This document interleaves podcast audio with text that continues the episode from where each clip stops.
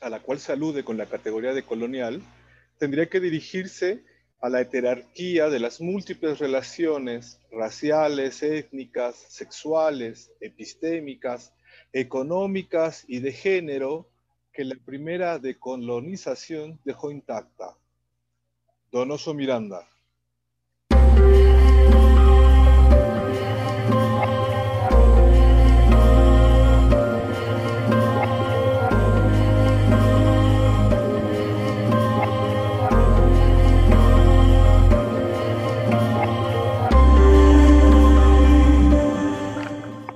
Hola, ¿cómo están?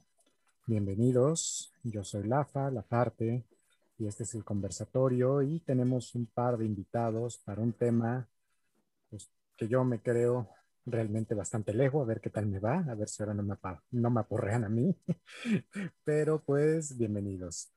Y pues bueno, el equipo como siempre, adelante, queridos, queridas.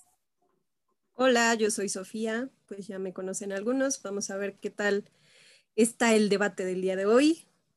Veremos seguramente algunos comentarios sumamente interesantes y pues a ver qué aportes hay al respecto.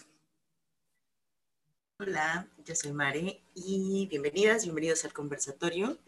Igual que la ya no sé si vamos a ser todos los apaleados, pero creo que también, ahorita nos van a decir el tema, pero creo que es un tema que nos puede imponer mucho. Escuchamos la palabra y decimos, de a qué nos vamos a acercar y qué, es lo que vamos a ver. Entonces, nos encantaría que también nuestros invitados que conocen bastante acerca de ello nos puedan ayudar a enterarnos de qué se trata y también a escucharlos a ellos, qué opinan respecto a ese tema que elegimos. Y pues adelante, vamos a que nos los presente Jules. Bueno, pues eh, yo soy Julio, como ya me, me introdujo, muchísimas gracias, Mare. Em, pues hoy tenemos, estamos súper volados, súper emocionados, temblamos de la emoción, estamos un poquito nerviosos también porque eh, algunos nos vamos a enterar de qué es esto de la decolonización. Pero eh, en el marco de, de, estas nuevas ideas, de estas nuevas formas de pensamiento que, han, eh, que se han creado a partir de, la mal llamada generación de cristal, la mal llamada generación de mazapán, que intenta, que lucha por repensar y resignificar casi todo lo que encontramos, ¿no? Desde el arte hasta la identidad y bueno, muchas otras cosas. Entonces, este, pues voy a, presentar eh, a mi queridísimo, ya había estado con nosotros, eh, nuestro queridísimo Bruno. Bruno, hola. Hola, un gustazo estar acá de nuevo, de verdad, muchas, muchas gracias por la segunda invitación, a ver cómo nos va con este tema tan candente. Y ahora sí, un redoble de tambores porque tenemos a un, amigo para, para, para mí, este, pero además eh, una guía intelectual y moral, ética, lo ver. Eh, y bueno, no, no tuve el gusto de tomar clases eh, oficiales en la, en la UAM con él, pero sí hemos tomado clases por ahí externas. Entonces, pues les quiero presentar a Gabriel Hernández. Gabriel, hola. Hola, Jules. Y claro que eres de mi círculo íntimo de amigos, aunque nunca tomaste clases o qué. Y gracias a todos por invitarme a este proyecto tan bonito. Y no se espanten, no, no está tan feo de ser de colonial.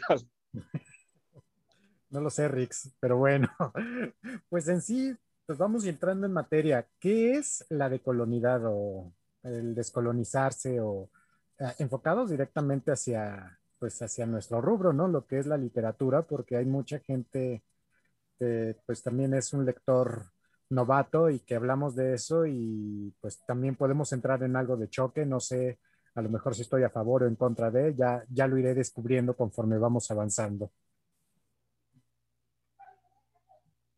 Bueno, lo de colonial ahora parece como muy novedoso y, y, y, sí está en auge, como dijo Jules, pero en realidad no está nuevo. en la UAM Iztapalapa tenemos uno de los ilustres iniciadores de esto, a Dussel. Entonces, en realidad esto tiene como 30, 40 años. Eh, todo inicia, para ponerlo en contexto, cuando las antiguas colonias del Imperio Británico eh, se independizan y tienen todo el proceso acorde a una nación, y sacaron un término que es postcolonial. En América Latina, pensamos, si ellos estuvieron colonizados, nosotros también. Entonces aparecieron estudios postcoloniales en América Latina. Lo que ocurrió es que una serie de investigadores, este, universidades gringas, europeas, latinoamericanos, pero avecindados allá, pues pusieron una pregunta, este, ¿cómo hablar de postcolonialidad cuando la colonialidad no ha terminado? Ese es, digamos, el punto de, de crítica a lo postcolonial. Y entonces se acuñó el término descolonial, quitar la colonialidad, porque en nuestra conformación como Estado-nación y como cultura, y de ahí pasamos a la literatura ahorita, ¿no? Sí, creo que es el tema importante, pero mm, crecimos con el discurso de que la colonialidad se terminó en el siglo XIX. Cuando aparece el Estado-nación en América Latina, se acaba la colonialidad y ya somos un país, eh, países, naciones independientes. Bueno, eso es en el papel. Eh, la colonialidad había que entenderla más en cuestiones culturales. Y lo resumiré ahorita rápido con que siempre vemos el mundo, la realidad, a nosotros mismos desde el punto de vista del europeo.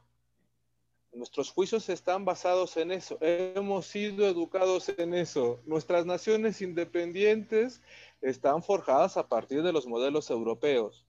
Y acá, a partir de los pueblos originarios, pero también de, bueno, ahorita les tocaré el tema que ese sí es como, como sensible, pero digamos, de las culturas latinoamericanas, eh, habría que quitar es, esa visión y aportar otra. Lo primero sería el nombre. Latinoamérica es producto francés, adoptado también por todas las demás comunidades. Por eso en el mundo de colonial hablamos de Avia Yala. Habría que ponerle otro nombre, que es el nombre que una tribu en Colombia le daba a toda esta región, porque el Tuhuantinsuyo, pues parece como muy inca. Pero entonces, Avia Yala es una resignificación, lo cual va en, en la misma corriente de lo que también pasa en Europa, pero lo que también está muy de moda de la deconstrucción, lo que eso se refería a Jules, ¿no? Revisar esos significados con los que fuimos formados para entender cuál era la intención y cuáles son las grandes consecuencias de eso. Por ahí es lo de colonial, apropiarnos de nuestra propia mirada y no utilizar siempre la mirada eurocéntrica para la cual nunca dejaremos de ser unos bárbaros primitivos. Ese sentido, eh, hay algo que a mí, antes de saber qué era lo del colonial, me causaba bastante ruido, me, causaba escosor, me causaba picazón, para, decirlo de una manera más de colonial, ¿no? Eh, que dijeran, pues tal escritor es el, el Tolstoy eh, mexicano, o tal cantante es la Britney Spears mexicana, ¿no? Cosas así.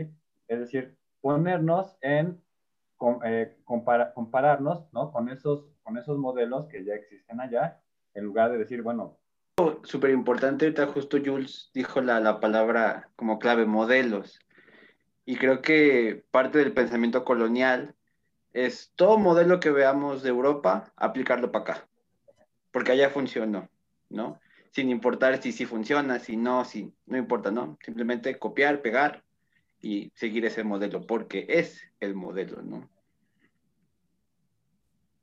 Aquí, no sé, lo primero que me salta a mí en este caso sería entonces eh, el sincretismo también se podría manejar como, como una parte de, de estos términos europeos o esta mezcla que se tuvo con con la parte europea y todo esto, o estoy alejado, o ya me perdí, o, cómo, porque sí, de verdad sí, está interesante. La pregunta es muy buena, pero acá viene el shock que les iba, que les, que les iba a comentar. Eh, nuestro Estado-nación ha construido un mito que es el de la nación mestiza, que somos la feliz unión de un conquistador español, siempre hombre, eso es importante, y una indígena, siempre mujer, una feminización de lo indígena, desde la más pura misoginia.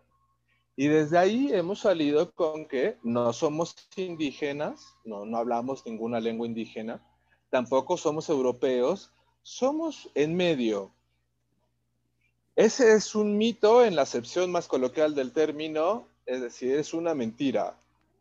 Las élites criollas del periodo colonial son las que organizaron la independencia. En realidad no cambió nada más que siempre se asimilaron como europeos en América rodeados por la barbarie. En la versión actual de eso son los white mexicans, que tienen poco de latinoamericano, por decirlo así, siempre su referente es Europa. Entonces, la idea del mestizaje, mestizaje tendría que ver con mezcla, pero el mestizaje en América Latina, en México, piénsenlo bien, no, no, no consistía en indigenizar a los españoles, consistía en blanquear a los indígenas. Y el mestizaje es parte de ese proceso basado en un criterio lingüístico. Todavía hoy el censo te pregunta si te consideras indígena, dices que sí. ¿Hablas alguna lengua indígena? Bueno, el problema es que todo el sistema estaba hecho para que los indígenas dejaran de ser indígenas, es decir, que dejaran de hablar su lengua. Cuando dejan de hablar su lengua se convierten en mestizos, se están blanqueando en México y en toda América Latina no hubo un proceso de mestizaje, sino lo que hay es un proceso inconcluso, inacabado, imposible de blanqueamiento. Jamás vamos a poder ser europeos. Y de ahí vienen esto que en la cultura filosófica de América Latina, pero sobre todo de México, lo, atacan como el, mito de inferior, el complejo de inferioridad en realidad, ese complejo viene de otro lado, pero el sincretismo se ve una palabra, digamos, importante, interesante, pero lo de mestizaje sí, es una gran mentira con la que hemos crecido. No, sí, por eso era la, palabra del sincretismo. Chale, me, me tocó la, pedrada por mi nombre de la Lafayette, afrancesado, pero bueno, ni que ya, ya ni pesca. no, es, es lo que hemos sido formados. todos Lo primero es que todos somos sujetos colonizados. Todos hablamos una lengua que no es la de acá. Y ya hemos sido formados en eso. De eso no podemos escapar. Así como los hombres no podemos escapar que hemos sido formados, educados en una sociedad misógina y machista, que nos otorga privilegios por el simple hecho de ser masculinos. También la colonialidad no hay cómo escapar. Somos sujetos con el estigma de colonizados. Ahora, bueno, bueno, yo sí. ¿Y creen que, bueno, dale, dale, dale, este, bueno, quisiera, eh, me, encantaría poder ubicarlo. tengo varias ideas en torno a, los libros. Pienso ahora mismo que por muchos años eh, se nos educó a admirar el discurso europeo, ¿no? Como, entonces, de alguna manera uno también y, introduce esos discursos y los reproduce hasta que de repente se cuestiona otras cosas. ¿Hubo algún libro en particular para aquí también los, las personas que están muy involucradas en esto, que les haya cambiado la perspectiva, incluso más que teórico literario, algún cuento, un poema, una novela que haya, en el cual empezaron a observar este tema y les pareciera relevante a partir de ahí continuarlo eso me gustaría poder apuntarlo, no sé si quieran, pero sí como llevarlo a la literatura. No, se, están pasando la bolita, no, no, nos están viendo, pero estás... Bruno, Bruno. ¿Quién, quién? El micro. No, si eh, creo que el libro que leí que fue como que mm, algo raro empieza a sonar fue El Diosero de Francisco Rojas González. ¿no? Él es antropólogo y que igual, o sea, bueno, ya esto Gabriel lo podrá explicar mejor, si es una visión colonial que está viendo hacia el indígena, ¿no? Pero ya nos está mostrando, como decías, Mare, que siempre es como modelos, también decía Julio, modelos europeos. Ya como que ese libro de cuentos fue voltear para otro lado. ¿no? Ese fue el libro de mí que comenzó todo. Para mí empezó la licenciatura cuando tuve que elegir tema de tesis como cualquier estudiante. Y a mí me gustaba mucho Pedro Páramo. Eh, cuando empecé a estudiarlo, uno se enfrenta a problemas de teoría, porque ninguna teoría queda. La propia historia del libro, la propia historia de cómo se conformó la novela, eh, representa todo esto que acababa de decir. Les, doy un pequeño resumen, ¿no? El encargado de la publicación, el culpable de que se publicara Pedro Páramo, es Alichu Macero, y en la presentación de la novela dice que es malísima, que ah, no es ni realista ni fantástica, que, no tiene coherencia, eh, que es un bodrio, básicamente lo que dice. Curiosamente, en esa época, mediados del siglo XX, se esperaba que México, como siempre, entrara al primer mundo y esperaban que la gran novela moderna mexicana se escribiera en la Ciudad de México por un escritor forjado en Europa. La verdad, esperaban que fuera Carlos Fuentes, pero la región más transparente no le llega a esto. Entonces, las críticas de Chumacero son porque no puede ver la maestría rulfiana. Eh, lo que en realidad escribió fue una novela de vanguardia, lo que pasa es que Chumacero lo ve con los lentes del prejuicio centralista mexicano, a lo que hace rato les decía del pensamiento criollo, y cómo puede ser que estos bárbaros de la tierra adentro sean más modernos que los citadinos de la Ciudad de México educados en París. Eso jamás lo pudo entender. A partir de ahí, uno empieza, bueno, yo empecé la investigación, no lo inventé yo, lo fui descubriendo, pero es lo que se conoce como la generación transculturada, García Márquez, Augusto Roabastos, José Asturias, que hacían un puente entre la literatura indígena y la literatura en español. Lo cual nos llevaría a otra pregunta, ahorita que ustedes decían de literatura, no hay nada más colonizado que la CEP.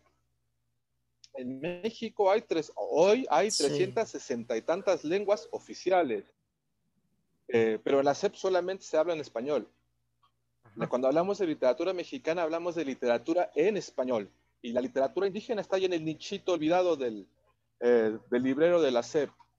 Y esta literatura transculturada, que empezaba, si lo quieren ver así desde lo real maravilloso, postulaba una poética propia, que no era la imitación de alguna moda europea. Entonces, por ahí, por ahí fue donde empecé con esta literatura decolonizada. Entonces podríamos llegar a decir que, me, viene esto al, punto de, lo que tú estás diciendo, eh, que el boom latinoamericano, precisamente a mediados del siglo XX, pues también es una falacia, porque si nos vamos, no sé, por ejemplo, con un Rayuela, que pues sí, no lo he terminado de leer y, también ya lo he dicho en otros programas, que prefiero a, este, este, Julio de, de cuentista que de novelista, pues también como de que no, y también ahorita que mencionaste a, Pedro Páramo, pues obviamente también manita arriba de que sí, prefiero en ese punto. Otra de las cosas que por ahí me, bueno, esa, esa era una, que ahí, lo dejo un poquito en, en, en, el tintero. Y la otra, híjole, a lo mejor también empiezo ya también a, a ser medio, medio hater, pero ¿por qué hablar de, de, de Colonia cuando se supone que éramos un, eh, un nuevo imperio, una nueva España, una, este, no es lo mismo la, hablando en términos, no sé, un poquito más eh, económicos quizá, a lo mejor que es con lo que más me baso, eh, no es lo mismo la colonia a lo que era la Nueva España, la época novohispana o todo esto. ¿No será también que este término, pues lo estamos utilizando muy enfocado hacia lo que hacían los holandeses y los ingleses, cuando en realidad era pues teníamos el virreinato de, Nápoles, por ejemplo, o el del Perú, o también el de, la Nueva España. ¿No es también eh, seguir con, continuar con este, con este parámetro o por qué seguirlo llamando colonidad? Bueno, ahí son otras dos de mis, de mis dudas que estoy, que estoy teniendo en esta charla, que más bien parece entrevista, pero que está muy buena. Bueno, rápido, ya que te cable Bruno. Eh, el latinoamericano, claro que es una falacia, es una invención de las librerías europeas. Es precisamente la visión colonizada de Europa descubriendo América Latina. Y descubre lo que más se le parece. A mí sí me gusta Rayuela y creo que el caso argentino es un, tanto sui generis. Pero, por ejemplo, el boom latinoamericano es Vargas Llosa, limeño blanco, no José María Arguedas. El, el latinoamericano es Carlos Fuentes, citadino mexicano blanco, no, no Rulfo. Sí, sí, el boom latinoamericano es una falacia y aparte misógina, las mujeres tampoco nunca aparecen ahí. Y lo de colonia, sí es cierto que la colonización anglosajona es distinta de la colonización hispánica, son dos colonizaciones muy, muy distintas, pero se asume colonizada en el sentido de la idea mundo. Lo que hicieron los europeos, pensemos en la palabra descubrimiento. Cuando ellos descubren América es porque aquí no hay nadie, según ellos, no hay personas. No, aquí estaban un montón de personas. Ah, ah, si, no, ¿quiénes somos los que estamos ahorita acá? E, eso se refiere con el pensamiento colonizado de ellos llegan, ven, nombran, nombran todo, este, deciden quién es persona y quién no, y eso continúa hasta ahora en nuestros patrones culturales. Eh, seguimos pensando solamente el mundo desde la racionalidad europea. E, en eso sí, en términos económicos, bueno, ya no soy experto, pero sigamos, es un, rollo distinto.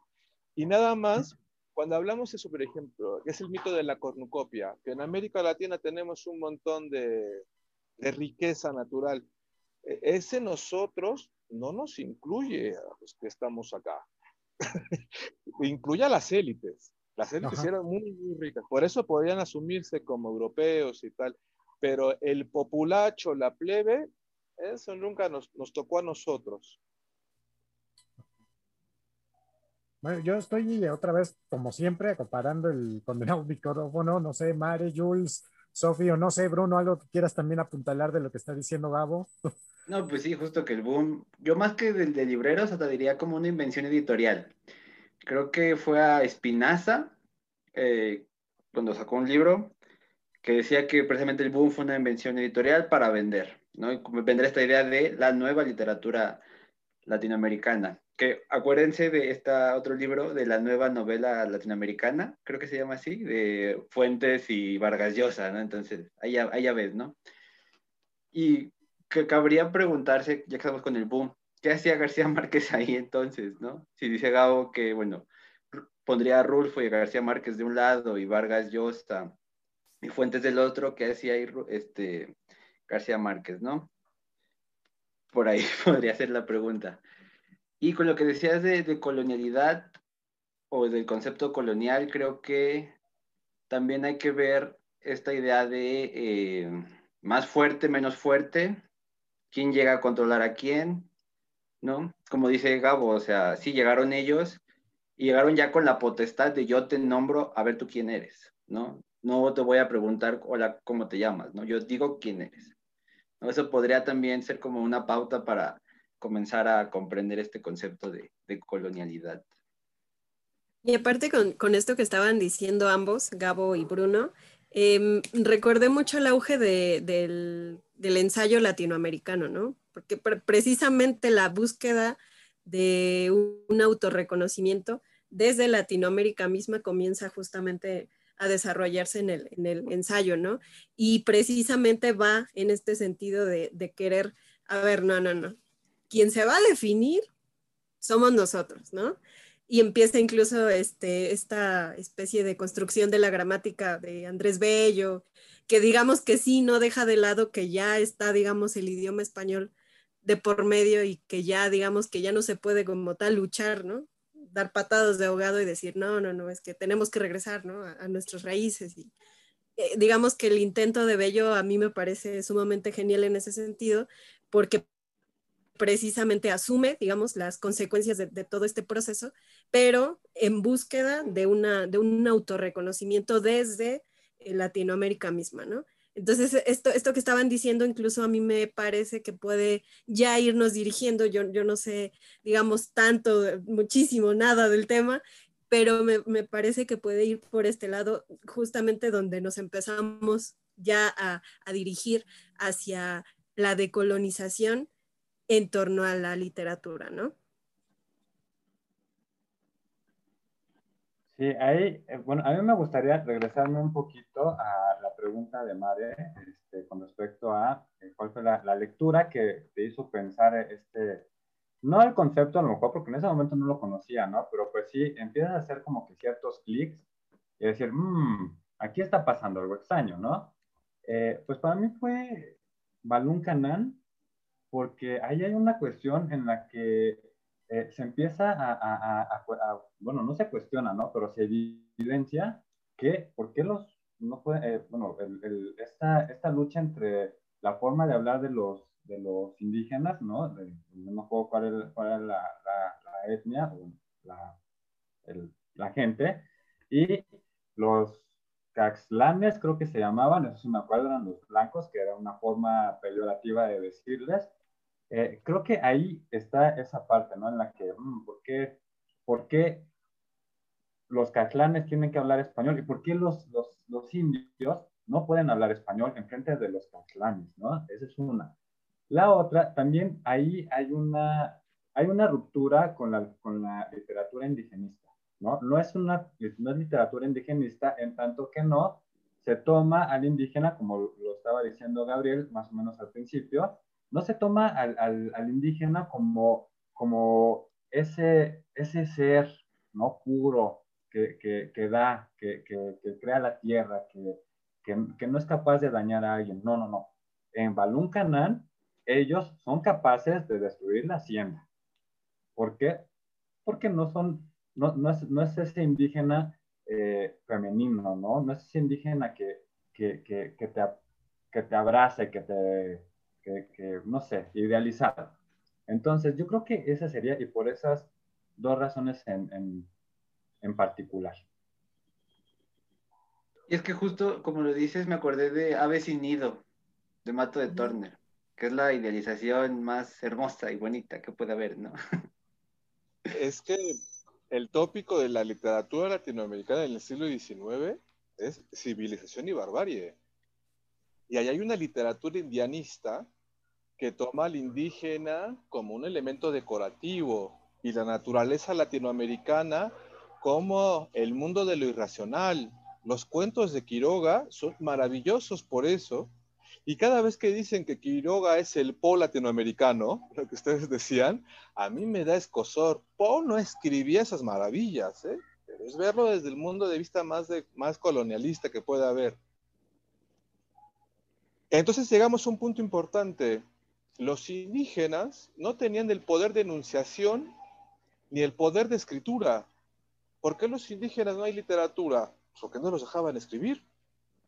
Eh, la generación que les contaba, la transculturada, bueno, son estos indígenas que ya no son identificados como indígenas porque ya no hablan una lengua indígena, o puente como eh, Arguedas, que son capaces de ir a la universidad, aprender a escribir, y eso, de investigación, la oralidad y la escritura, cómo la poética oral se trasladó a la escritura y creó un término, si quieren, al rato les doy un ejemplo, algo así, pero que se llama oralitura. Ese fue el gran boom de García Márquez y fue lo que creó el boom latinoamericano al cual se treparon varios, ¿no? Como ya explicó este Bruno. Entonces, ahorita lo que decían, hay una diferencia entre indianista, indigenista e indígena, o sea, literatura. Esa es fundamental. Eh, ¿Y cuáles serían esas diferencias? ¿Sí podrías explicarnos un poquito? Indianista ah, es la literatura del siglo XIX, donde el indígena, el mito del buen salvaje al que se refería Jules, eh, es un elemento decorativo cómo el blanco ve al indígena. La literatura indigenista son estos blancos buen pedo que intentan defender al indígena. Pero cheque que en la literatura indigenista el indígena todavía no habla. Es hasta que aparece la literatura indígena que los podemos escuchar. Y que era el tópico de la alabanza de, aldea y menosprecio de corte, una cosa así, ¿no? Empezamos con eso y, y desde ahí y ahí tenemos un parteaguas importantísimo en México, que es la novela de la Revolución. que no fue escrita por autores profesionales, sino por gente que había vivido el conflicto y luego llegaba a contar su historia. Es un movimiento literario importantísimo escrito por amateurs. Ahí es también donde empieza esto de, de que también hablen los que siempre han sido subalternos o que nunca han tenido acceso a... Piensen hoy quién tiene acceso a escribir un libro y publicado en, en una editorial importante. Pues nosotros no. Vamos a Eso sí, autopublicar en Amazon. A menos que no, no. Este, yo tengo una, una pregunta, chicos. A ver. Eh, literatura universal, historia universal. ¿Qué es eso? ¿Es universal? ¿Mete es universal? Yo sí le he preguntado esto, ¿no? A través de por ahí eh, algunas, eh, algunas cosas que me pasó Gabriel de, de, de Enrique Dusser. Pues les pregunto, ¿no? A ver, vamos a ver historia universal. Ustedes me avisan cuando empecemos con el universo. No, nunca empezamos, ¿no? O sea, entonces, si es cierto, es universal, no es universal. ¿Qué onda con la historia y la literatura universal? Sobre todo en el contexto, me gustaría eh, acotarlo, en el contexto educativo mexicano.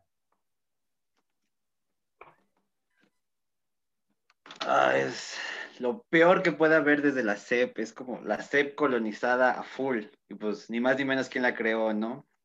Pero bueno, ese será tema para otro. Este, Ah, no, ese sí, muy buen tema para otro. Sí. este, pero bueno, sí, o sea, la CEP, sus cimientos son coloniales, entonces lo que busca la CEP, o sea, la educación en México, este, es como dice Gabriel, bla- blanquearnos, ¿no? Y blanquearnos no en la piel, sino acá, en el cerebro. Nuestra forma de pensar, de percibir la cultura, de qué cultura adquirimos en general, ¿no? O sea, para blanquearnos del cerebro para todo. Entonces, pues claro, cuando dicen lo que es universal, lo que es todo, lo que es total, pues Europa, ¿no? Y obviamente nos volvemos expertos en literatura francesa, alemana, española, pero ¿qué conocemos de Japón, de Asia, de África? ¿No? Creo que quería decir algo, Gabriel. No, que de Europa, una parte muy chiquita de Europa. Ah, también, claro, ¿no? Como de Ale- Alemania mm, acá, ¿no? Porque Alemania, igual, Francia, Italia, España, Rusia. y Rus- bueno, ni siquiera totalmente. Bueno, yo estudié en la UNAM, y es la más salvaje vista, así, siempre lo ven como muy salvajes a los rusos. Por ejemplo, yo que estudié en la UNAM, hay letras hispánicas, que yo estudié, hay letras francesas, alemanas, inglesas. No me imagino que haya letras polacas, letras húngaras. Noruegas. Ya no digan africanas, asiáticas. Eso me encanta jamás. el nombre porque es letras modernas. Ajá, Ajá. sí. Claro. Es lo de hoy, chicos. Como decía Bruno, el proceso el blanqueamiento total, la primera colección que saca Vasconcelos, los clásicos de la literatura universal, que es la literatura europea, a la cual debemos de aspirar. Ese es el término colonialista. Te debes de convertir en esto porque este es el modelo. Tal cual regresamos a este punto del canon que muchos nos quejamos. O sea, ¿por qué caramba debo de estar leyendo esto si lo veo muy lejano o realmente no me interesa? Como bien lo, lo estabas mencionando, ¿no? ¿Qué, ¿Qué hay de la literatura china? ¿Qué hay de la literatura japonesa, coreana, la hindú? Que pues parece que de la hindú nada más del Kama Sutra y ni siquiera lo leen todo, nada más lo ven por los dibujitos. Este, pero de ahí en fuera, nada. Recuerdo alguna vez un artículo que leí que estaban hablando de los eh, gauchos, cuando ya habían acabado con los gauchos en, en, Argentina y estaban dos o tres tipos, no recuerdo bien cuál es ese artículo que es muy mencionado, de traje y todo esto, lo más separado de los gauchos, que nunca estuvieron con ellos, hablando de que eran unos héroes todos estos tipos cuando ya los exterminaron de todo Chile y toda Argentina. Entonces es, es parte de este, de este mismo rubro. Sí, sí. Y que además, o sea, estamos que hablando. El caso argentino era sui generis. Sí. Porque primero eliminan a toda la comunidad indígena Y después, es que en la Argentina hay dos migraciones. Después van a eliminar a toda la raigambre hispánica, que son los gauchos. Y así como dije ahorita de la literatura indigenista, la literatura gauchesca no es escrita por gauchos, es escrita por señoritos de Buenos Aires, como Leopoldo Marechal, como Borges, que toman al gaucho como un símbolo, como acá en México, que a todo le ponemos azteca, todo le ponemos maya, pero a los indígenas de museo nos encantan. A los indígenas de reales, ¿no? El único indígena que, te importa es el que está muerto, porque los que están vivos ahí siguen muriéndose de hambre en todo el país. Sí. Podríamos pensar en TV Azteca. Perdón, Gabo.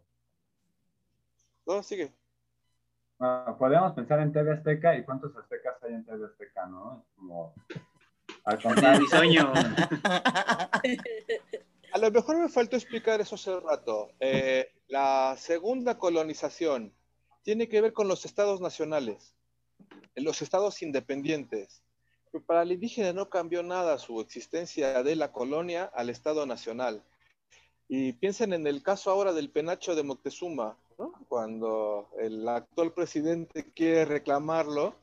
Una buena pregunta es, ¿y a quién se lo va a regresar? Yo creo que él diría, va al Museo de Antropología. Bueno, eh, los mestizos criollos que dominan el Museo de Antropología no son los auténticos dueños de ese penacho, pero se han asumido una apropiación cultural, que ahora también está muy de moda el término, por, por una francesa que se plagió los diseños otomís, creo, para hacer ropa. Sí, yo iba para preguntar esto, ¿eh? Sí. Iba para allá. Igual también, ¿en, qué momento interviene aquí ya la apropiación cultural? Ya, ya que estamos ahí, ¿no? Bueno, eh, yo siempre pongo el ejemplo cuando salen estos temas del fútbol. Eduardo Galeano tiene un texto sobre fútbol y lo explica muy bien. El fútbol fue inventado en Inglaterra en los colegios más elitistas y más caros. Y en América Latina es la diversión de personas que nunca han ido a la escuela. Claro, eh, Inglaterra tiene un mundial y Brasil tiene cinco. Cuando lo copiaron, el término colonizado de nuestras élites es imitar lo europeo. Nuestra plebe, cuando se apropia de algo, lo reformula y lo hace mejor. Eso pasa también en la literatura y en muchos otros en la cuestión gastronómica, por decir algo así. O lo que decía Sofía hace rato, el español, soy colonizado porque estoy hablando en español, no estoy hablando en quechua ni, en maya, ¿no? Sí, pero el español también es nuestro. El español, el español es, el español de Castilla es un dialecto como el español de la Ciudad de México. Eso nos costó bastantes siglos aceptarlo y que lo, todavía no lo entienden muy bien, pero ya, ya por lo menos se los podemos demostrar. Estaba pensando, por ejemplo, en los mexicanismos, Ajá. ¿no? Y esto del eh, el, uso del el ch y el tele, o sea, es náhuatl casi, casi, ¿no? Entonces, como, a ver, español, ven para acá, que te voy a hacer mío, ¿no? Prácticamente. Y creo que eso está muy padre y que sería como de este lado, ¿no? Apropiarnos nosotros de su cultura, de su español y hacernos nuestro. Pero ¿qué pasa cuando ellos que están en el poder, ¿no? Que las jerarquías están arriba por poder económico, militar, tecnológico, lo que ustedes quieran, no porque sea una cultura mejor, en lo absoluto. Pero, ¿qué pasa cuando ellos se apropian, como decía Gabo, este, con lo de la ropa textil? Bueno, perdón, este, la ropa otomí. Esa apropiación, ¿qué pasa? Es que ahí hay un debate, ¿no? Eh, algunas personas que defendían eh, que no era una, un plagio, por ejemplo, pues decían, eh, bueno, realmente nadie en México compra eso porque, ¿no? No sé, por cualquier razón. ¿no? Y que hasta que lo vieron en una diseñadora de, europea, no sé, la verdad no estoy muy enterado de la moda, que hasta entonces fue cuando la gente empezó a, a quejarse, ¿no? Pero yo pienso que sí, yo sí he visto mucha gente con, con ese tipo de ropa, ¿no? Este, de hecho, si la gente no lo consume mucho es porque sí es bastante, es costoso, no es caro, es costoso en tanto que eh, si se teje a mano, si se borda a mano todo eso, pues tarda mucho tiempo, ¿no? Entonces, pues es costoso, ¿no? Es como que voy a comprar como mi camiseta que me costó 150 en, en el tianguis y no hay bronca, ¿no? Un, vestido eh, peruano, por ejemplo, pues ¿cuánto debe costar? No menos de 5 mil pesos para que sea redituable, ¿no? Hablando de economía, que estamos con economía. Entonces, pues también que no inventen. Eh, aquí lo que sí no me queda, no, no me queda claro, y por lo tanto yo nunca opiné acerca del tema, es si será plagio, es apropiación, ¿qué onda con, esos, con esas personas? Yo creo que está mal. Pero no sé por qué. Yo creo que está mal porque sucede lo mismo que pasa con, con este, lo que pasó en Oaxaca y hierve el agua. El beneficio, la ganancia, no se va para esa comunidad indígena que creó, que diseñó ese patrón textil. Se va para la diseñadora francesa que dijo, ah, pues bueno, se ve chido, lo pongo acá, ¿no? Estoy innovando en la moda francesa. Ese es el problema, por eso yo creo que está mal. Y por eso le llamamos apropiación. Yo creo que también eh, ejemplifica esto que mencionaba hace rato del mundo hegemónico, tiene una idea del mundo, la que intenta implantar a cualquier territorio al que va, y que elimina cualquier otra forma de pensamiento. La idea de la racionalidad europea, que es una mala interpretación de los griegos, y yo no sé si Grecia quepa en Europa, porque yo más bien pensaría que son orientales, ¿no? Y más donde fueron educados los filósofos griegos. Pero la mentalidad europea se asume como la única razón. Y, y en realidad lo que buscamos o lo que peleamos es que hay muchas visiones del mundo, así como hay muchas visiones de la belleza, de la, de la literatura, es decir, ampliar el panorama a no solamente una visión.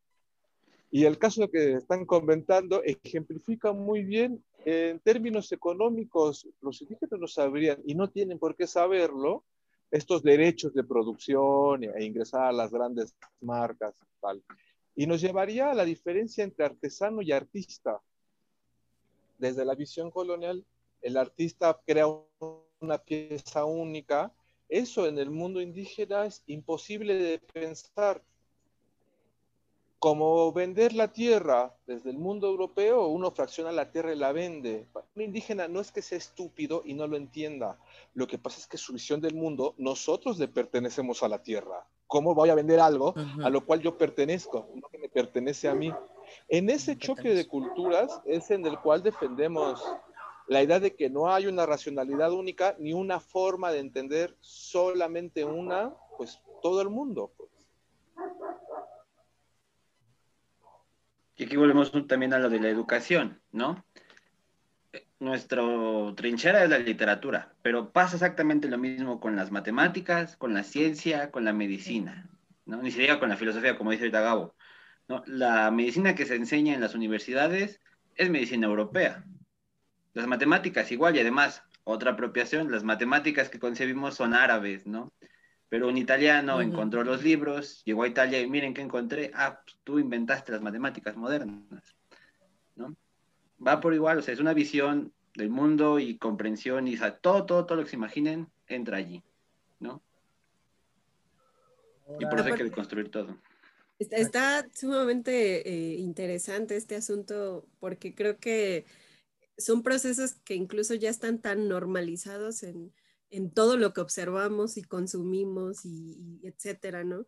Eh, lo mencionaban ustedes este, ya por el lado de, por ejemplo, del, del, capitalismo y por el lado de la educación, ¿no? Que es donde más me asusta a mí porque digamos que estamos nosotros involucrados, ¿no? Eh, directamente con, con, la lengua, con, con los discursos literarios y demás y cómo incluso los mismos discursos literarios se vuelven un mecanismo de poder justamente para lo que ustedes decían, ¿no? Para como hacer una especie de proceso de blanqueamiento muy, digamos, por debajo del agua, pero en otro programa hablábamos de, del canon literario, ¿no? Y, es justamente va, por este lado, ¿no?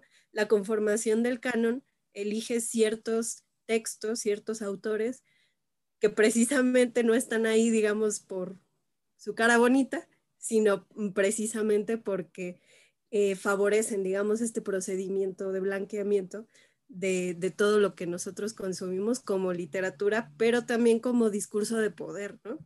Entonces esto de, de verdad me vuela la cabeza porque es, es, es, demasiado, este, digamos, fuerte, ¿no? Y sobre todo porque pues nosotros este, somos lectores, pero también digamos que tratamos de buscar esta parte crítica y de pronto te encuentras con esto como que te vuela la cabeza, ¿no? Sí, porque también se contrapone al estudio formal y a lo que se privilegia en la sociedad, bueno, lo que se, lo que importa socialmente, ¿no?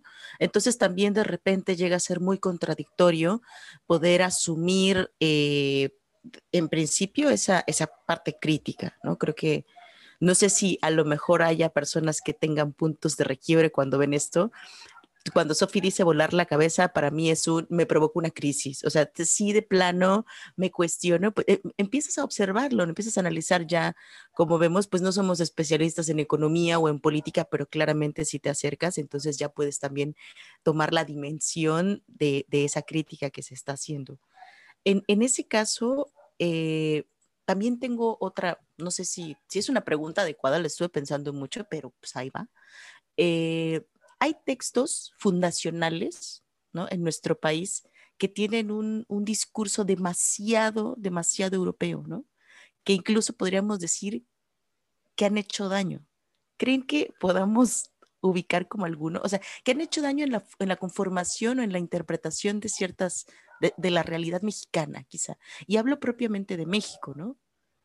Porque, pues, no sé, como en esta parte identitaria quizá, o de ubicarnos en, un, lugar.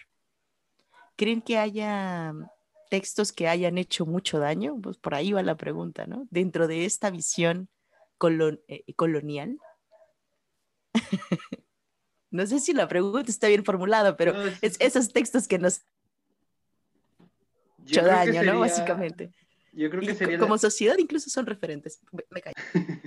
Perdón, ya te ando ahí este, interrumpiendo antes de que termines. Lo siento, Mari. Es que no dejo de pensar en el laberinto de la soledad. Ah, ah cómo lo odio, de veras. En realidad es que quiero saber si todos pensamos en el mismo. Sí. si, todos odiamos al mismo escritor. Yo les diría, eh, hablando de lo de, volviendo un poco al tema de lo textil, uniéndolo, de por qué hay estas apropiaciones culturales, porque a los criollos mexicanos les encanta identificarse como mexicanos cuando van al extranjero. Es decir, uno ve a mexicanos blancos en Europa y mariachi, indígenas, aztecas. El tequila. Sí, cuando están allá, para diferenciarse de otros. El laberinto de la soledad es un poco eso. Eh, no sé si se sepan la anécdota, ya que ando hablando mal de Carlos Fuentes, que es mi hobby favorito, que cuando quiso escribir la región más transparente, que pasaba en los bajos fondos del centro de la Ciudad de México, no los conocía obviamente, ¿no? Pues, alguien los llevó a un tour, ese alguien es Gabriel García Márquez. García Márquez era más mexicano que Carlos Fuentes. Conocía esa parte. Entonces, el problema que yo tengo con el laberinto de la soledad y con el libro que se plagió, porque ese libro es un plagio, el perfil del hombre y la cultura en México de Samuel Ramos, es que Samuel Ramos dice que va a analizar a todo el mexicano para ver cómo somos. Y lo divide en indígenas, mestizos y criollos. El problema es que él nada más analiza indígenas y a mestizos. Los indígenas son el lastre de este país para él. Y los mestizos, uy, tienen una serie de problemas, o tenemos, este, complejos de inferioridad, tal, tal, y a los criollos nunca llega. ¿Por qué no llega a los criollos? Porque el criollismo es el ideal. Ahora, en realidad, todos estos problemas de complejo de inferioridad que habla Paz y Ramos, creo que hablan más de su estatus y de su condición social. Es decir, los criollos mexicanos son los que realmente tienen problemas de identidad, no saben dónde están, ni de dónde vienen, nunca se han asumido como tal. Es, nunca hay una pregunta hacia por qué estamos mal nosotros, sino es toda esta plebe que nos rodea y salvaje, desde el siglo XIX es eso, que a ver cómo lo civilizamos. Por eso lo que les comentaba de no pudieron ver en Rulfo, en Pedro Páramo, la gran novela mexicana del siglo XX. Era inaudito para ellos. También, por ejemplo, perdón, Jules. No, Bruno, éntrale. Eres invitado. Tienes el Lo que decía Gabo de la inferioridad del criollo. O sea, para la época colonial, los criollos eran los que mandaban, ¿no? Los jefes, ¿no? Pero papá España te dice, no, pues es que tú no eres, tú no eres europeo, tú no eres español, naciste acá. Nunca serás virrey. Nunca podrás venir a, Europa a ser europeo, lo que le pasó a Juan Ruiz de Alarcón, ¿no? Por ejemplo. Entonces, desde ahí, desde hace ya cuántos años, no sé, 300, ya hay un pedo de inferioridad de es que nunca voy a ser español, Dios mío, porque no imagínense, ¿no? Entonces, está cabrón, ¿no? Y obviamente eso y, ay, aparte tengo la responsabilidad de blanquear a estos cabrones de acá atrás, ¿no? Bueno, Yeda, me diste la entrada a una pregunta, creo que ya también para empezar a cerrar el programa. ¿Qué tan, qué tanto mal, qué tanto es también eh, colonial esta parte del nacionalismo, de, de estar exaltando, que es lo que estaba diciendo Gabo hace rato, el de yo soy mexicano y chinguen a su madre los demás y pinches sudacas, que muchos mexicanos, no nada más los españoles, muchos mexicanos ofenden de esa manera a, gente de, Sudamérica o el pinche gringo o el pinche europeo y México es lo más chingón y, ese, y, es esto. ¿Qué, ¿Qué, tanto es? Creo que ya la respuesta es un poquito más que obvia por, por todo lo que hemos hablado, lo que nos han comentado de, de la gente que lo ve desde su privilegio y no, pues no se acerca a, pues a la gente común y corriente, ¿no? A, a todos los electras que vivimos debajo de los puentes y todos estos rollos, ¿no?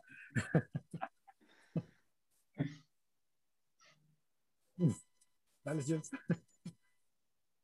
No, no, no, te estaba haciendo de que, de que lloro porque, ah, porque, no se ve. Mira. Porque en el puente no hay wifi.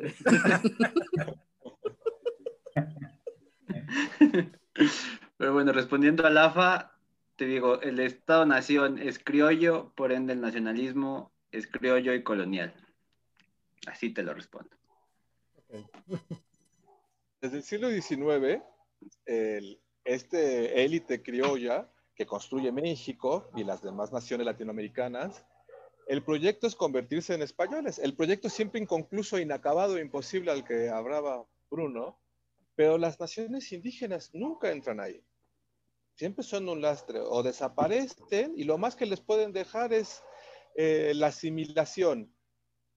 Entonces, em, todo nacionalismo, no nada más el de acá, todo nacionalismo forjado en cualquier parte del mundo es para empezar xenofóbico y tiene que ver con una idea de nosotros y los otros.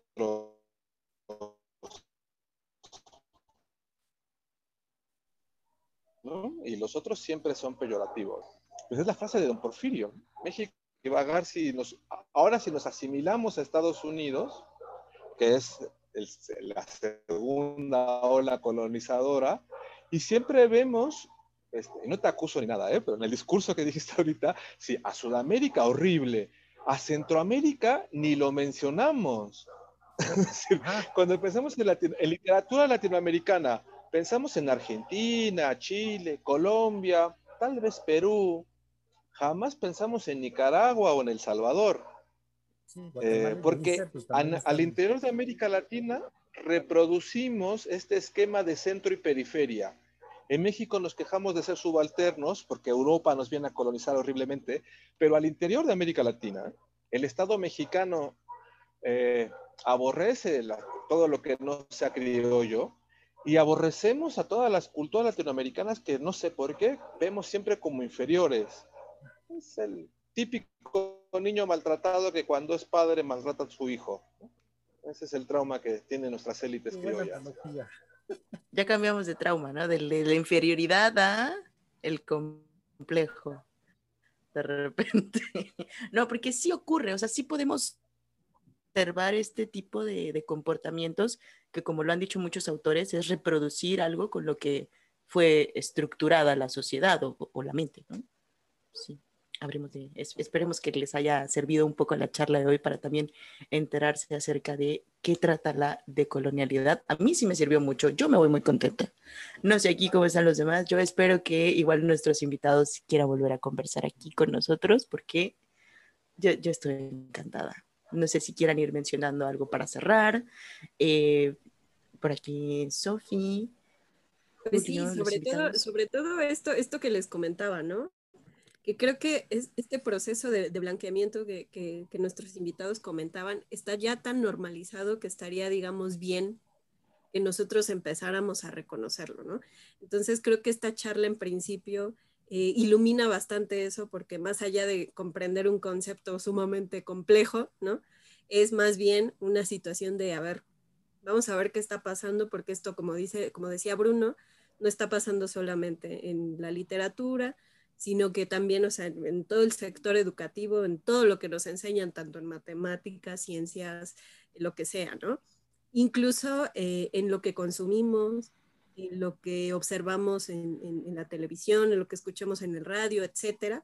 Todas estas cosas, digamos, ya demuestran procesos de colonización que, pueden llegar a, sorprendernos, ¿no? De tan normalizados que están. Entonces creo yo que esta charla, más allá de, ¿cómo se llama? De, de, parecernos como un concepto sumamente lejano, es más bien un concepto que debemos acercar demasiado y con urgencia a nuestra realidad, ¿no?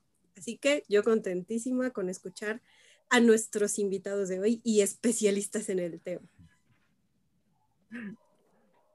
Bueno, yo les agradezco que me hayan invitado. En realidad fue un placer volverlos a ver, conversar con ustedes. Me gustaría, me gustaría más que cerrar. Uy, Bruno, déjame tantito. porque hay que cerrar con broche de oro. Déjame tantito. Obviamente.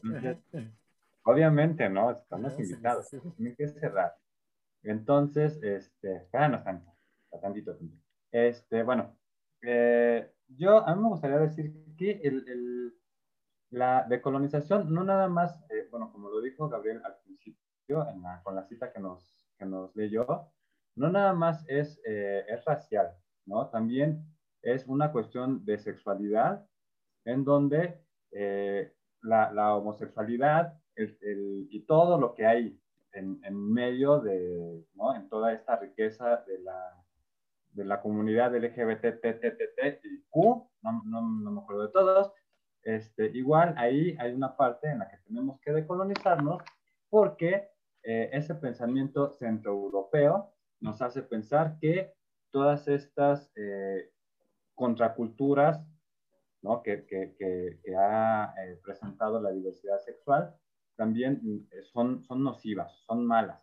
Entonces, eh, y que también tiene que ver con la deconstrucción, ¿no? Es decir, empezar a pensar de una forma diferente tanto la sexualidad como la cultura, como eh, la, la, parte, no sé si existe de verdad lo, lo, racial, no sé si, si de verdad eh, existe o podremos decir eso, pero bueno, en caso de que sí, esa parte y eh, y todo. Entonces tenemos que empezar a mirar hacia nosotros mismos, ¿vale? Y empezar a, dejar tantito de lado, en la medida de lo posible, esta, este euro, eurocentrismo y gringocentrismo, porque pues nos, de alguna manera nos, eh, nos, nos invisibiliza tanto como en, todo lo que dije, ¿no? En lo sexual, en lo racial, en lo, en lo cultural. No hay que dejarnos invisibilizar, invisibilizar, hay que mostrarnos y mostrarnos orgullosos.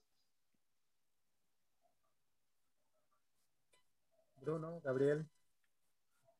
Bueno, yo, yo para que tú cierres. A ver, les quería agradecer por, haberme invitado. tienen un proyecto bien bonito. Eh, me da mucho gusto que participar con un granito de arena cuando me quieran volver a invitar, nomás me dicen fecha y hora y yo dispuesto. Creo que quedó un poco corto, o por obvias razones, e, el tema de lo literario, porque ese tema es muy grande. Ahorita lo que acaba de decir Jules, es a todos los ámbitos de la existencia. Pero bueno, yo en mi otra línea de investigación me dedico a la literatura criminal Y ahí se da, es un ejemplo perfecto de la colonialidad en literatura. Y ahora, bueno, nada más les diré que la mejor literatura policial en el mundo se escribe en la costa del Pacífico. Ah, y en el norte de Europa, en Suecia, ¿no? en los límites de la racionalidad, no en Europa. Por eso es un ejemplo genial para mostrar estos estudios de coloniales en un objeto de estudio literario específico, porque si no queda como muy, muy, muy amplio. Ah, tenemos que hacer y, uno de esos. y sí. Es en este, Acapulco, ¿no? No, ahí con mis amigos acapulqueños luego tengo mis broncas por eso. Están medio colonizados. Ya los estoy descolonizando, pero estoy un poquito. No, ellos lo saben. Es mi labor en ese grupo. pero también creo que es una forma de pensar, como decía Sofi, eh, cómo fuimos educados. Simplemente vean la publicidad. El mexicano siempre es blanco. Y lo asociamos como lo hermoso, lo bello, eso aparte de equivocado es, la verdad, meternos el pie a nosotros mismos. Deberíamos de ver con nuestros propios ojos y eso es pues la decolonialidad. Bueno, muchas gracias por todo. Bueno, pues igual, muchísimas gracias. Yo igual encantado de venir a hablar otra vez de esto, de cualquier otro tema. Me encanta estar aquí con ustedes, sacando todos los traumas que traemos, ¿no? Pero bueno, como decía Jules, eh, el colonialismo es un sistema igual de culero que el patriarcado y como tal se va a caer. Entonces, sigamos deconstruyéndonos chicos y chicas. Un placer estar acá. Pues, muchas, muchas gracias. Me voy, bueno, creo que nos vamos muy contentos por, por ustedes. Les vamos a tomar la palabra. Bueno, ya Bruno ya sabe que sí les tomamos la palabra para que regresen. Muchas gracias, Gabo. Tampoco tuve la oportunidad de tomar clase contigo, pero lo de hoy fue de maravilla, maravilla. Te lo agradezco mucho, te lo agradecemos mucho el equipo del, del conversatorio. Te estaremos ahí dando lata a eso de la novela policíaca también me gusta y, y, lo que acabas de mencionar está brutal para conocer mucho más y no nada más lo, lo típico de que, que siempre leemos. Y pues bueno, pues Mare, Sofi, Jules, también muchas gracias como siempre. Este es el conversatorio, yo soy Lafa, Lafayette, y pues nos empezamos a despedir, nos escuchamos en el siguiente capítulo. Muchas gracias. Chao.